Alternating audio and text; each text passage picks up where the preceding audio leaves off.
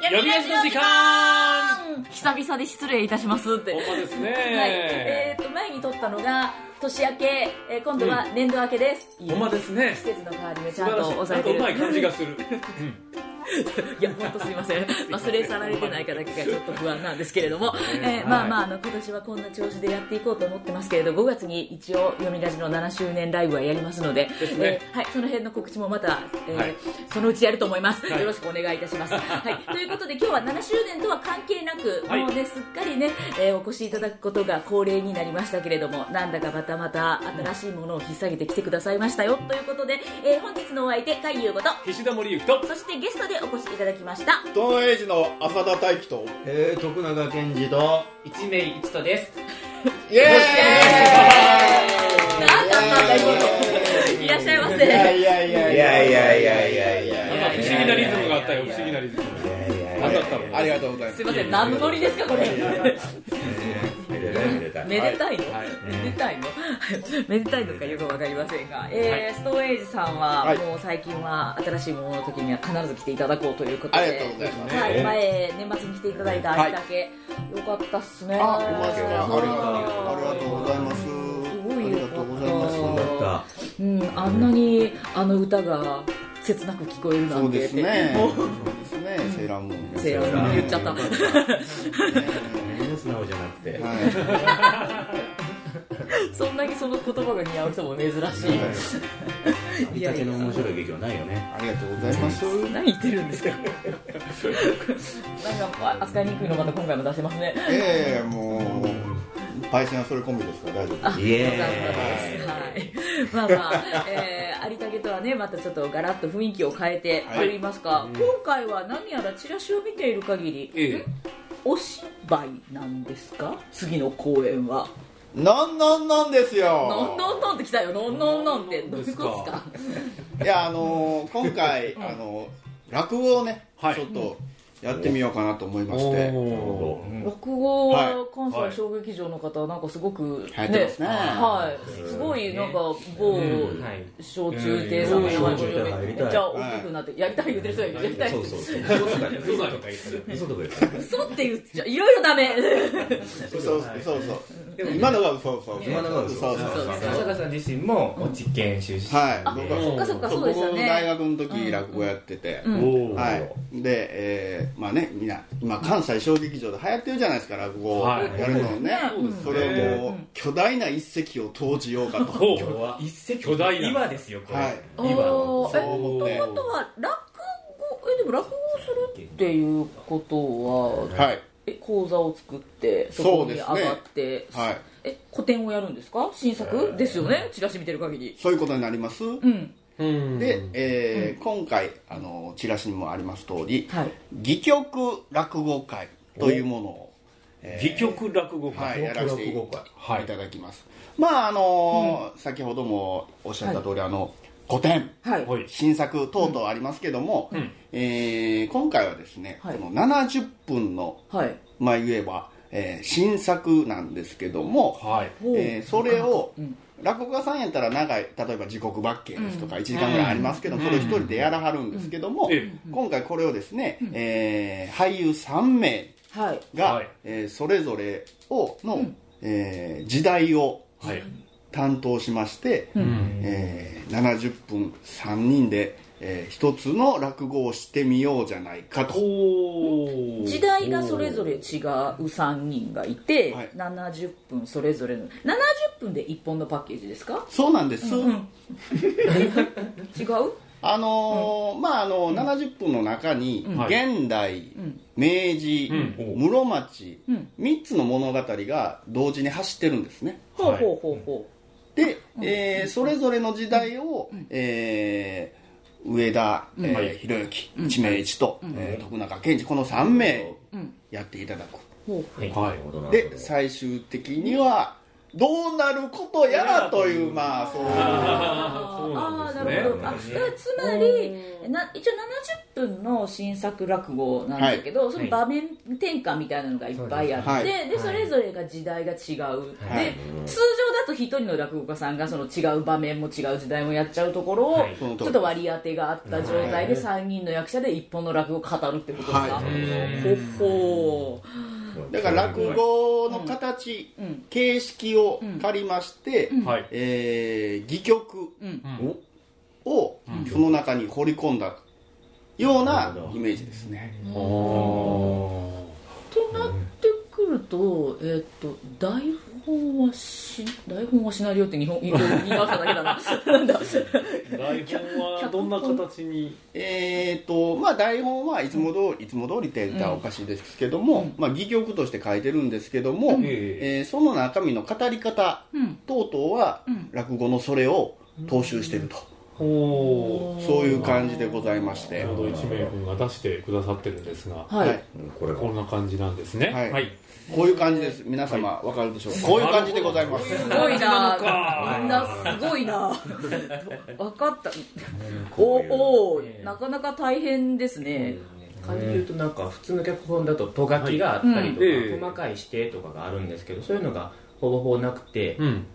でもなんかちょっととがきっぽいのがありますけどこれも読むってことですかそれはあの読まないですあそれは読まないですねそれしてはそれは、はい、それは役者への最小限のアドバイスというか浅田さんのがね、あーまあ、通常ほらあのとがきっていうのは舞台上で何があるとか、どうはい前がどう変わるとかいうのを、まあセリフではない格好で書いてあるもんじゃないそうでですすかね誰々が出てくる誰々が吐けるとかですね、まあ落語だとそれ全部言わなくちゃいけない、そういうことなんです、そういそうこことなへんです熊八がやってきてみたいな話ですよそうねいうことなんです、ね、それを言うってことですよね、うん通常演劇ですとそれを、えー人の出入りで、はいえー絵として見せればいいんですけどんも、えー落語ではそれができませんので、うんえー演者がそれを語る、まあナレーションのようなものがうんな入るるほとどういうことです、んうんうんまあ、朗読でいうとこの地語りがそう入っなてるんで状す態ですよねへえでもまあ落語ということなのであくまで語り口は落語はいうん落語口調うん落語調でやり、うんはいえー演者3人は着物を着て、うえー手ぬぐいを持ち、んえー白線も持ち、はいで、えー講座の上に上がり、えー目の前には剣台膝隠し等々がございまましあて、天台膝隠しえーまあ、いわゆる落語の形そのまんまで、えーやらせていただこうと思ってます、だけれども、うん最後の最後はまあちょっと演劇的な仕掛けもあり、なるほどなるほどって言ってる人が失礼しと出る人ちゃいますねとこれ役者さん的には、はいうん落語家の芝居をするのじゃなくって割り当てられた役の人がどうなんですか落語家になるの僕としては、リクエストとしては、うんあのー皆さんにオファーする時、うん落語会やるんで、落語しませんかとほうあらそう口説いてます、うんはい思い出したはいそうだったそう電だ話っ口で爆笑しながら浅田さんがやってきた「しめ君落語せえへん」あははは楽しそうな話だな分かりましたって感じたなので、え3名の方には落語をしていただいてます、うんということそれぞれが、えー一応チラシにも書いてあるのでこれは大丈夫だと思ってるんですけどと各時代にいた、えーまあ、登場人物がいて、でその登場人物が一応役割としてあるわけですよね、はいはいでもその役割の人んその役割の人が落語してるじゃないな落語の中でその役割があるそうあんまりそこ考えちゃダメね普通に落語家さんがこの時代の話をいろんな、あの登場人物に演じ分けたりするのであーまあ、いわば、徳永さんは徳永賢治という話し家であり私は一名人という話し家であり、うん演じあの役者でありという状態で物語を語る、ほうほうほう、うんうんあでそれでメインで語るはいそうですストーリーがあるってこと時時代代ととスストトーーリリーーががああるるってことですはね、あなるほどはいはいはいあっち行ったりこっち行ったりすいませんそれ もいろんなね皆さんのチラシ見てどんな形なのか想像されると、うん私たちも最初えどんな風にするんやろう徳永さんどんな風にするんやろうってねえ二人でドキドキしたりしました、うんドキドキしてたけどドキドキしたもう今はしてないけどねあもうもう今台本もはらったからちょっと見えてきたからねあーんそううちの稽古場でね、はいうちのはテキストじゃなくって、はいもう浅田さんとことテキストの話しかしないんですよどういうことどういうこいやあなたですよあなた主にあなたですそんなこと言ってますけどね。と今回あの 輪をかけて僕が本が遅いっていうね輪をかけてありますんででもツイッターにこれこれ本がないとあかんやつって書いてませんでした本がないとね役者は何もこれはね動けないということでですぼんやりねしてるだけっていうね。そうなんですでももう本が来たから本がね半分来ました半分半分来ましたねこの時点ではい。うんああうん今そうですねは4い月の末のちょっと前ですそうですね20日過ぎたあちたょっりとですから糖ね分取っていい ですかどうぞどうぞのはい脳に脳にね大栄養いるまあまあ余裕でしょ。ね。まあまあも余裕よりうもう展開はもう見えてますかあなるほどなるほどらただここまあ役者は覚える口につける等々ねうんうんやることいっぱいあるんですよはいいや僕は書くってい うねイエまあでも落語家うんとしてもね、話し手になるわけですから、そう他いろいろなや落語的な所作とか、うんこういうなりそ手うだの上なりの扱いとかはやっぱり私たちは不慣れなところがあるので、うんさらさんにもご教授願いたいところもあったりして、やっぱりあの落語の面白いところは、えー扇子を使ったり、手ぬぐいを使ったりで、はいこの所作一つで見立てて、うんお客様の想像をかき立てはい、絵が見えるってそうなんねですそうなんですそこねですよねそこでてだからそれができるとより物語に奥行きがつくと言いますか、はいはいしたいんですけれどもなんか役者だと変にマイムとかしてしまいそうになって、うんでもやあーはり落語的な見立てっていうのが醍醐味だろうと思うので、うんうんあ違う違う選出使わなきゃとか使わ手なのきゃ上使った方がいいのかとか、うん真面おえ思いません、目。難しいな。まあ、そうですけどね、まあここは前までいいかみたいそな。うそう役者でもあるから、うんその見立てとマイムとっていう、うんどのぐらい折衷案で出していくのかっていうのハイも、ブリッドでね。でハイブリッドでこの3人もそれぞれ結構個性的な3人の役者が揃ってると思のそうですねその見立ての使い方なり語り口もだいぶ流派の違う流派師匠が違う感じ違で う違う落語も見れるんじゃないかそなそこは浅田師匠じゃないの いやいやもうそこはもう泥仕合 で泥試合泥試合なんですか勝てる気がしな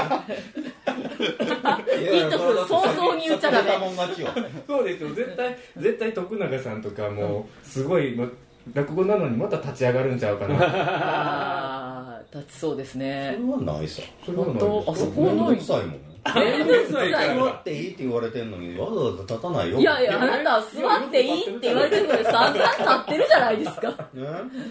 何言ってるんですかそうでしたっけ？うん多分ね足ついてるからなパイセンあ足使うからあ。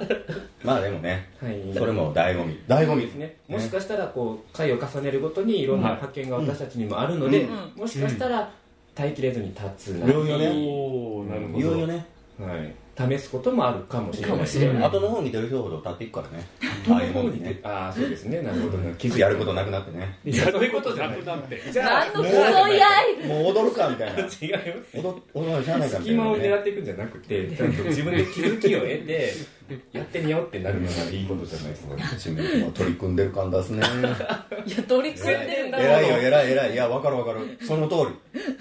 僕も照れちゃってもう言えなくなっちゃう落語家さんもまあなんかもうなこのエントリー自体がどうしたらいいのかよくわからないぐらいなんですけど稽古場どう受け取ったらいいのここに上田さんもいるんですそようねそういうことです上田さんはこの2人のやり取りをどうやって見てるんですかいやパレハは、まあパレハ先輩ねもうもう上田さんのことをパレハって呼んでるんですけど、んパまあ、パレハもまあ、まあ、苦々しく見てますけど苦々しく何がしく 苦々しくああ感じます感じます感じておりますああまあでもとりあえず役者陣は揃ってるので、そこはもう本が上がればあとはそうですねねあのーまあ、今回本当僕の中で比重として作家としての比重の方がちょっと多くて、うんでまあその本来芝居の中で、やっと演出をつける方の方が僕の中ではこうなってるんですけども、えー今回だからその3名の役者陣に任せてる部分がかなり多くてですね、信頼厚い役者ですね、ねだからその、まああの大丈夫であろうと、あのなんか今あろうすごい希望を託したのそこに僕僕が僕がちょっとこっち本の方にこうなってても、ん大丈夫な人を、怒らない人をなるほどなるほど確かにね そうですねみんなニコニコしてるもんねはいはいなんかほっといてもなんか、うん、サバイバルしそうな感じサバイバルでそんなお話自分なりに目的というか意味とあー確かに確かかやにり方を見つけていきそうな感じですよねみんんなこのぐらい遅かったら怒ってるもんね大概うんそうですね、僕らぐらいよニコニコしてるそうなんです怒らない人を3名集めるあーまあ言ってもゴールデンウィーク明けですもんねね本番割と近いですもんね、ゴールデンウィークあるんでねうんその間にそうなんですがっつり入れていくんですねゴールデンなんでねゴールデンなんでねやばいえっとおまあその構成みたいな話は聞いたんですけど、はい内容的には、はい今のところそのまあ 3, 3つの時代で、まあ、はい3人のメインとなる人がいるってことは分かったんですが、えあえとチラシにそのタイトルが「桃と鬼」っはて、い桃太郎と鬼のその後の物語」勘が鋭いですねいや書いてます書いかてらある書いてあるそのまま読んだ字しを読む感がある鋭いなその通り桃太郎のお話なんですよね、おいとくん桃太郎違うあどうこのそれぞれの時代に、も桃太郎と呼ばれた人、うん鬼と呼ばれた人たち、ほうその関係者や血縁者などが出てきたりもするので、うんうんえそれをそれぞれ時代3つの時代うんうんうんで演じ分けていくんですね皆さん桃太郎っていうのは、まあ言ったら昔話おとぎ話うんなんですけども、本当にそれがうんおとぎ話昔話なのか、あほうえーまああのいろんな諸説モデルにそうなでったす話、ね民族神話と伝か承って実はいはこれが元じゃないかとかってあっってたりいしうまのすからがねあるんですけども、まあその中そういうものを踏まえまして、僕なりの、まあ、エンタメなんですけども、はいえーこういう考え、うん物語もあっても成立するんじゃないかという、まあ、提案といいましょうか、おーまあ、よくあるその、まあ、漫画的な漫画って言ったら、あの語弊あるかもしれないですけど、少年漫画を読むようなそういう物語が楽しい、うんそういうものを今回書きたいなと思ってまして。冒険活劇ですかまあ、うんそうかもしれないですね、もう、徳永パイセンなんかもあっちこっちも冒険しに行冒き険ましすてますねえ徳永先生の役は、役というかうんねあそうお話は時代はね時代は明治ですねそう、明治を担当してもらっておりましてね、おーなんかロマンありそうですよねのもありますねうんこの徳永さんがやっていただく明治の作家、えー岩谷定波と、うんはいえー尾崎紅尾葉崎もこの二本2人が力、えーそうですね、えーペアになって、はいその桃太郎のおルーツ的なものを探しに行こうじゃないかと。そういうこれは盛り上がるそういうなんていうか旅と言いましょうか、ムービーですそうローロドムービー、ードムービーねロードムービー調の、うんはいえーお話でございあます。ーじゃあ語りもちょっとねテンポよくあちこち行ってもだかららわそないうとあっち行ってこっち行行っっててうん電車乗ったりとか船乗ったりとか歩いたりとか人力車乗ったりとか、うんまあ、そういうあのーまあいじめ君言う通りロードムービー的な要素が多々あるはい話でございます。で一斗くんが私は室町時代を担当していますだいぶ遡るのねまあこちらは、あの桃太郎と鬼との物語の一番最初のうん発端になる時代ですあね、はーいですねうんなるほどあのーそう室町時代と言いますと、まあ、分かりやすく言うとあの一休さんの世界観ですね、はいはいうん室町ってね割と平穏な時代だったので、狂言とかが生まれたのもねこの時代だったから、天下太平で、はいなんか庶民の力がちょっとずつ出てきた年代とは言われてるけど、うん庶民庶民そうですね、うんこの室町時代のん職人の村に生まれた少年ん猿次郎、猿次郎その親友木 地彦おお、はいおお桃太郎だ村を飛び出して、はいいろんな体験をしようとあ頑頑張ろうとするーこれは冒険っぽいではすいね一気にちょっと他の時代よりはうんファンタジーのファンタジ冒険のようなうん少年たちの成長なりちょっとしたまあ事件もあるんですけど、うんはいそうなんです、事件もあるんです事ね件もあるんですね何かしらの、どうなんですかお二方ともあの朗読はよくよくうちでもお世話になってるんですが、朗読語とはい今回はやっぱり違うんですか、取り組みとしてしてそうですねぼまず覚えることであると、あと体にも動きとかで覚えていくっていうのもあるので、うんああまあそうかうん落語家としての所作も入れないといけないですしねそうう入れんなきゃいけないしうん徳明徳永さんあなたもですよ徳明さんで取り合い混ざったりして最後までお話聞かないとねあるので、うんなるほどうーん違いますかやっぱりそうですね、めっちゃ話聞いてる人になってるうん、でもねほぼほぼ聞いてないですよ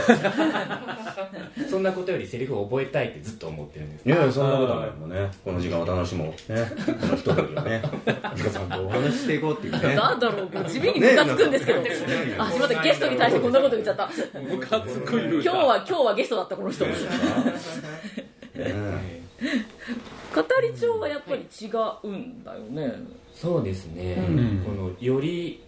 はっきりとした演じ分けであったりとか、切り替えっていうのをすごく意識しますね、うんで自分も所作を入れなきゃいけないのでそのリズムうんはいもうこの時にはもうこのこのことを全て手ぬぐいをここに用意しておかなきゃいけないとかうん見える丸全部見えてる状態での準備はいなるほどを自然にしなきゃいけないっあていうところもとても神経を使うなとああなるほどわかりますわかりますはいいや僕も膝隠すやつがあってよかったなってあそう本当に思いこまこしでたああここで準備できるわみたいなねうんあれがない場合のあーないともあるけどそれとだとさらにもっと自然なうんなるほどただあるとねあんまり低い動きができんなみたいなねあああそうーですねよしやそしねれもあるんですね運試合違ほううほうほうほうそういう制約が役者に生じてる状態っていうのもはい制約ではないのか、制約ではないというかね利用できるというかうんうんその辺も狙いですか、うんそこは生じてきたもの、それはまあ落語をやる人の通る道と言いましょうかね、なんだなって思いまはいす僕らが普段やってる演劇と落語やる人の,、うんそのまあ、ルールが違うっていうだけであって、こちなみにそもそもの話として、はいなんで落語って思ったんですか、まあ、僕が落語を昔やってたっていうのもありまして、うんあと、まあ自分の中でその落語は自由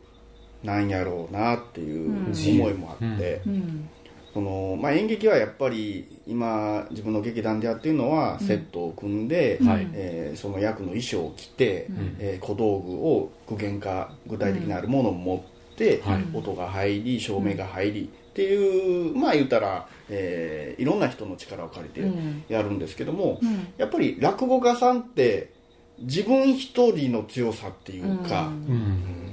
あのもちろんはめ物とかそういうものはあるんですけども一、人で、えー座布団があって扇子と手拭い着物を持っていけば、えーたくさんのお客様を引きつける、うんうんそれっていうのはやっぱりその落語っていうもう出来上がったルールっていうか、うんこうこうこうしたら、え2人いてるんですよ2人語ってるんですよ、で、えー、扇子をこう持ったらお箸で何かを食べてるんですよっていう、もうそういう決められたルールの中で、あの自由に何でもできるっていうか、それこそ、んえー地獄にも行くし宇宙にも行くし、海の中にも行くし、それこそ、えー一人で100人を演じることもできるやろうし、はい一人で100人に一斗くんがちょっとふわふわしてるけどそうですね、なんか私も先にちょっと室町時代の話を聞いた時に、大変な大スペクタクルなシーンがきっとあるんだろうなあーそこをどう表現したらいいんだろうって今ドキドキしてるああそこ楽しみですね皆さんねこれは追い出す的なねあ一休さんって言えばねそうそうそうそうそうそうあるあるあるあるよああでもじゃあもう本当になんかちょちょっと、まあ、今まで東さんとか、いそれそれぞれのまあゲストの役者さんたちが培ってきた経験値はもちろんなんだけどそこから結構新しいところそうですね、あのーうん僕もその、劇団として、んあの公演のほかに、まあ、コントやったりとか、まあ、二人芝居やったりとか、まあ、いろんな形の公演やってきて、んまあ、そのうちの一つなんですけども、うんなんか自分の中で新しいおもちゃうんを見つけたいっていうのもあるし、うんもしこれが成功すれば、もっと、えー劇団の売りにもなるし、はいうんそれになんかもっと軽くいろんなことできるんじゃないかなっていうのも、はいはいまあ、確かに小屋さえ抑えら小屋というか場所さえ抑えれば、そうですねはいうん、なんとかね、はいできますね落語って実際問題いろんなとこで語られてるものなのでですよねねうん、スペースの制約的なものとかは、えー、とお芝居に比べると随分と、そうですねうん、身動きが自由になりますよね、まあ極端な話本体が行けばなんとかなるそうみなんたいですなはい、へーうんということはストーンエイジのさらなる飛躍をかけた一作じゃないですかそうなんですよね,、ねだから成功したいんですけど、うんはいそこにあの、まあ、さ今日ねゲストでげ客演の徳永さんと一名君と来てもらって、あと上田さんのお話も出てだからまあまあ、ゲストとはいえこの3人よく、ね、最近ストーンエイジの舞台ではほぼ見るうん方たちなんですけど、えっと、ストーンエイジ本体の方は、えっえと、ーチラシに「アンドザ・ストーンエイジ」ってなってますけどちょっとふわっとさせてますけど、はい、はい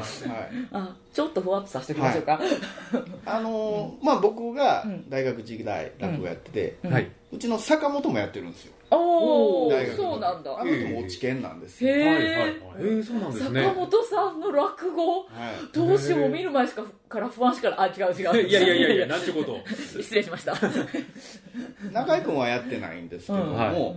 えーまあ、そういう意味で、うんまあ、下地と言いましょうか、はい素養と言いましょうかリズムと言いましょうか、そういう部分はうんあるので、うんえーまあ、できるだろうとうんうんうん最初にこの企画を出した時うんにはい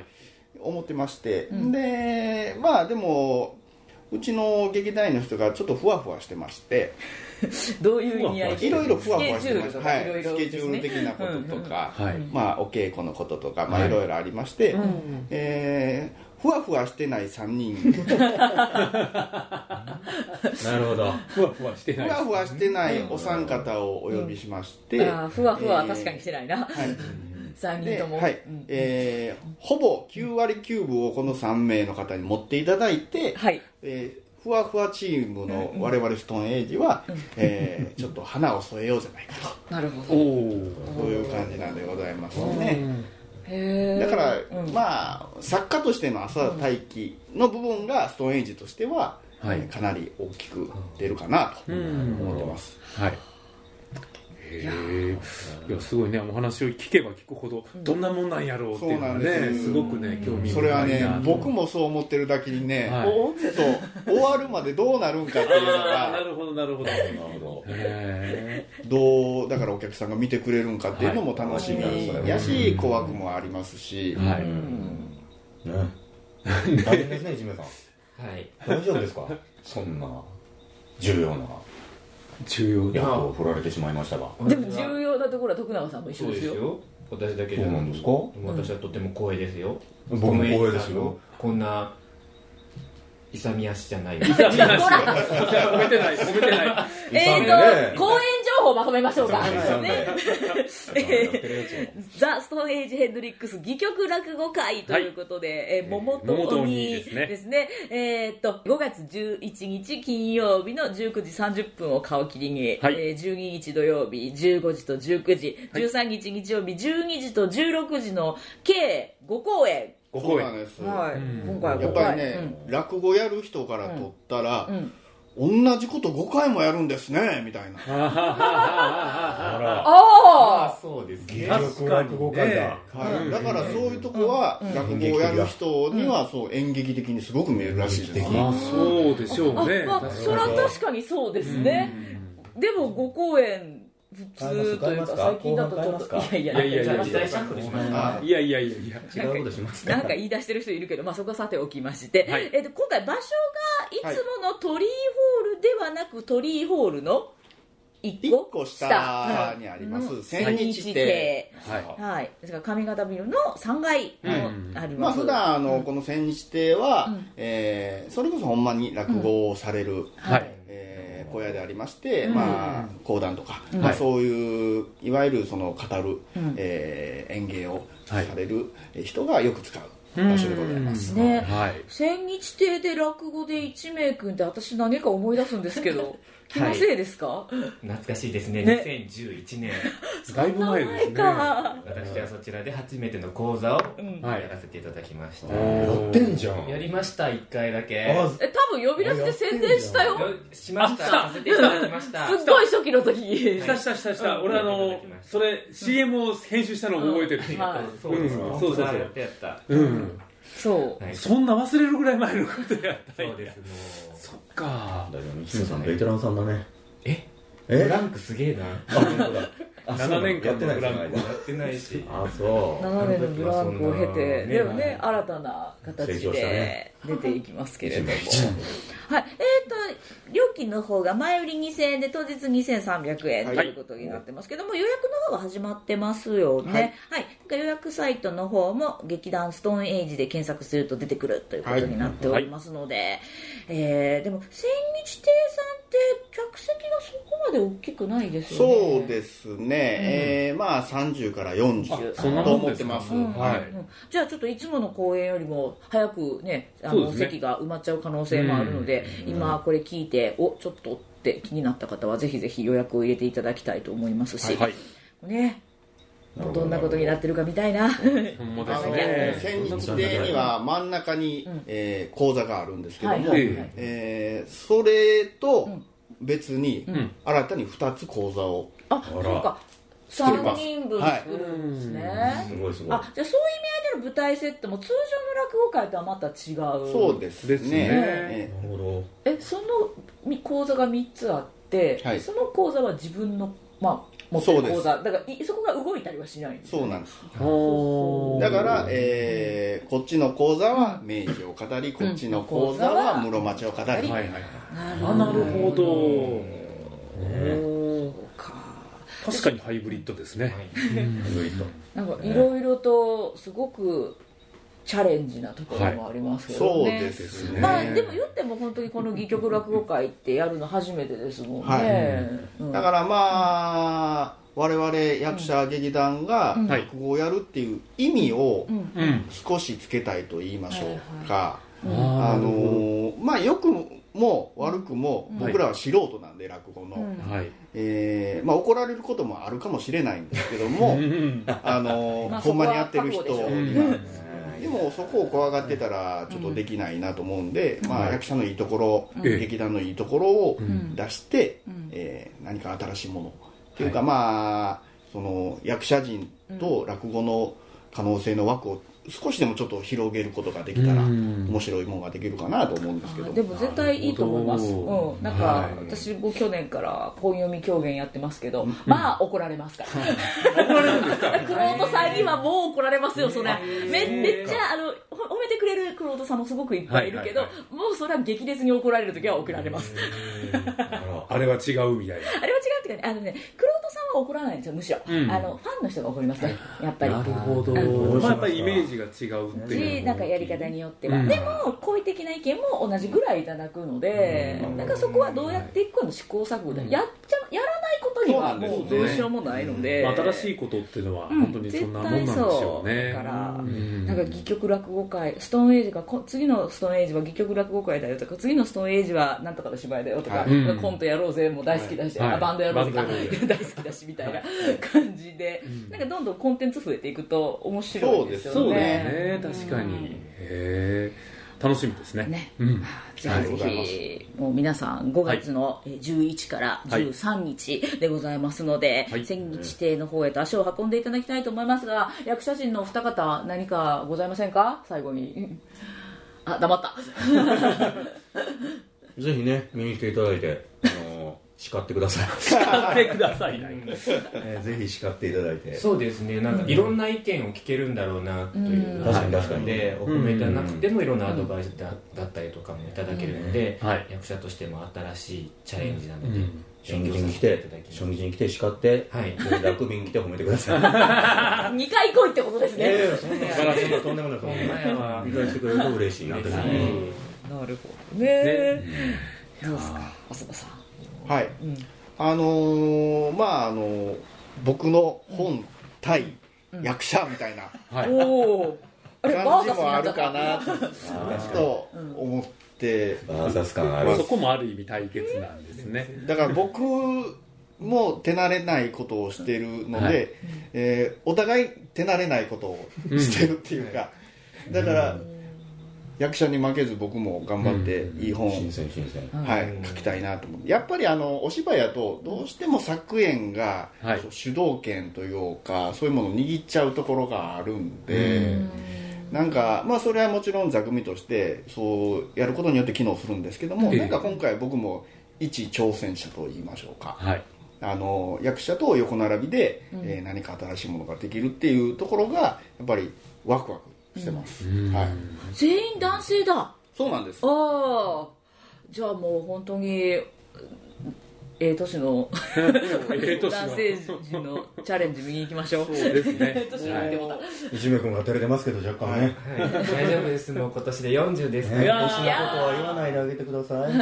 上げて自く分ださでい言ったんだからねみんなねええ年ででもねいついつになってもチャレンジはした方がいでいすのでねははいい、ぜひぜひそのチャレンジを見届けに行っていただきたいと思います、すねまあ、新たなお話をたくさん聞かせていただきました本日のお相手海優子と、岸田森ゆきとそしてゲストでお話しいただきましたこの辺のアサートえー徳永健二と1名1とありがとうございましたありがとうございましたそれでは皆さんまたお会いしましょうごきげんようさようなら今度は近いうちに